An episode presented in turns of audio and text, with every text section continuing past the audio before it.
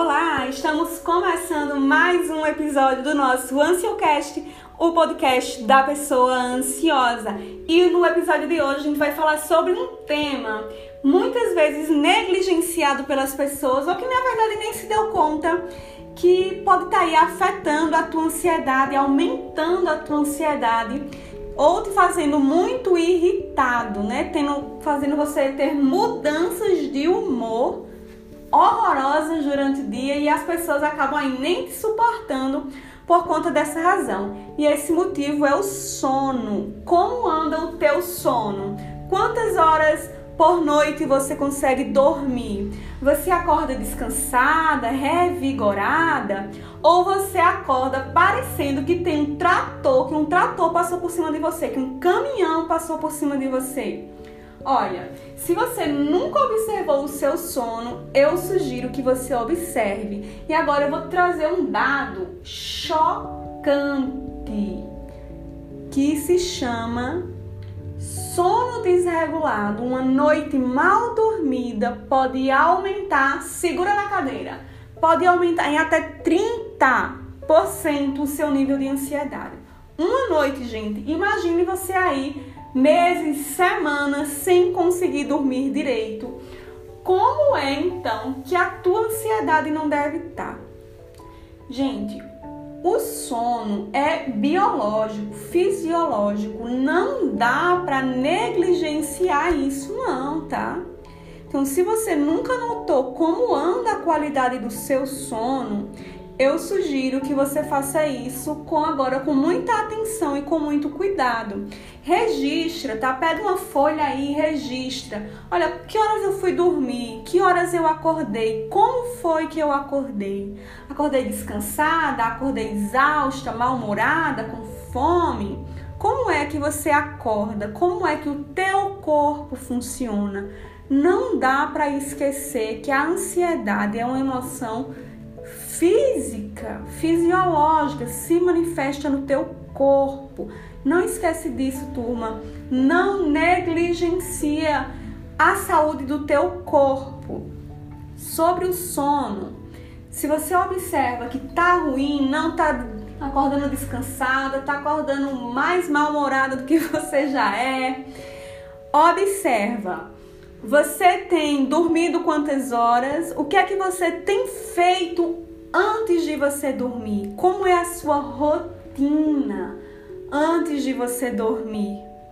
Você faz coisas tranquilas ou você faz coisas extremamente agitadas? Você dança, você faz um exercício físico muito muito intenso? Você fica horas vendo filme na TV? O segredo para controle, né, de um sono de melhor qualidade se chama rotina pré-sono. É o que a gente chama na ciência de higiene do sono. Aí você vai prestar atenção no seu ambiente. É um ambiente muito iluminado, muita luz branca. Luzes brancas, gente, inibe a produção de uma substância chamada melatonina, que é a substância que ajuda a gente a dormir bem.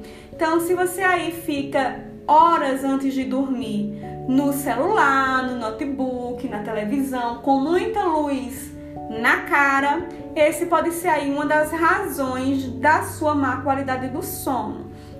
Outra coisa que você tem que prestar atenção é como é a temperatura do seu quarto? É muito quente? É muito fria?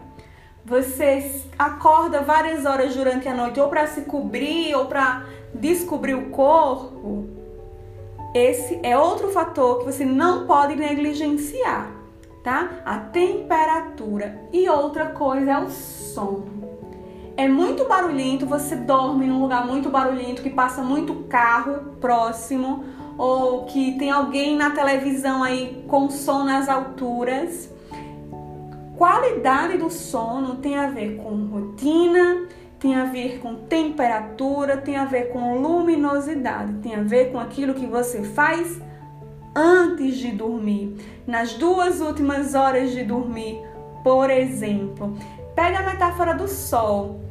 Gente, o sol amanhece fraco, né? Aquela temperatura mais fraca, vai dando meio-dia, o sol tá ali de rachar, Fim da tarde tá mais ameno e a cor do céu vai mudando também ao longo do dia, né?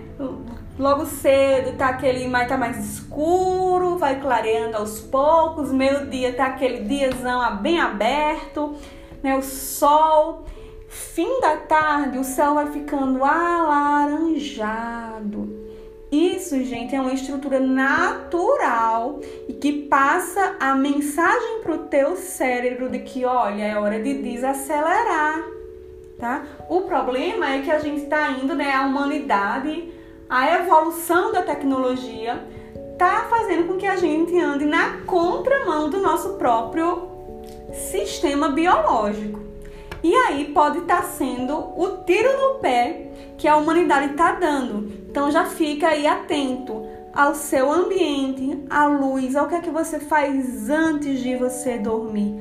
Não negligencie a qualidade do teu sono. Sono de qualidade é fundamental para que a sua ansiedade reduza, tá? Esquece essa história de ah, eu posso controlar a minha ansiedade só na força do pensamento. Mentira, tá? Te trago verdades, isso daí é uma grande mentira. Ninguém controla a ansiedade na força do pensamento. A gente controla a ansiedade controlando e cuidando do nosso corpo. E o sono é também uma forma da gente cuidar do nosso corpo.